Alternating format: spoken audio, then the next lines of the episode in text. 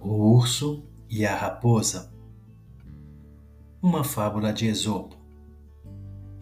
Conta-se que um urso, cheio de vaidade, afirmava ter genuína preocupação com a humanidade, alegando não ter o hábito de comer cadáveres. Uma raposa, sagaz como sempre, disse-lhe que seria mais sensato esquartejar cadáveres do que atacar seres vivos. Moral da história: essa fábula censura aqueles que, na sua ambição desmedida, vivem envoltos em hipocrisia e presunção.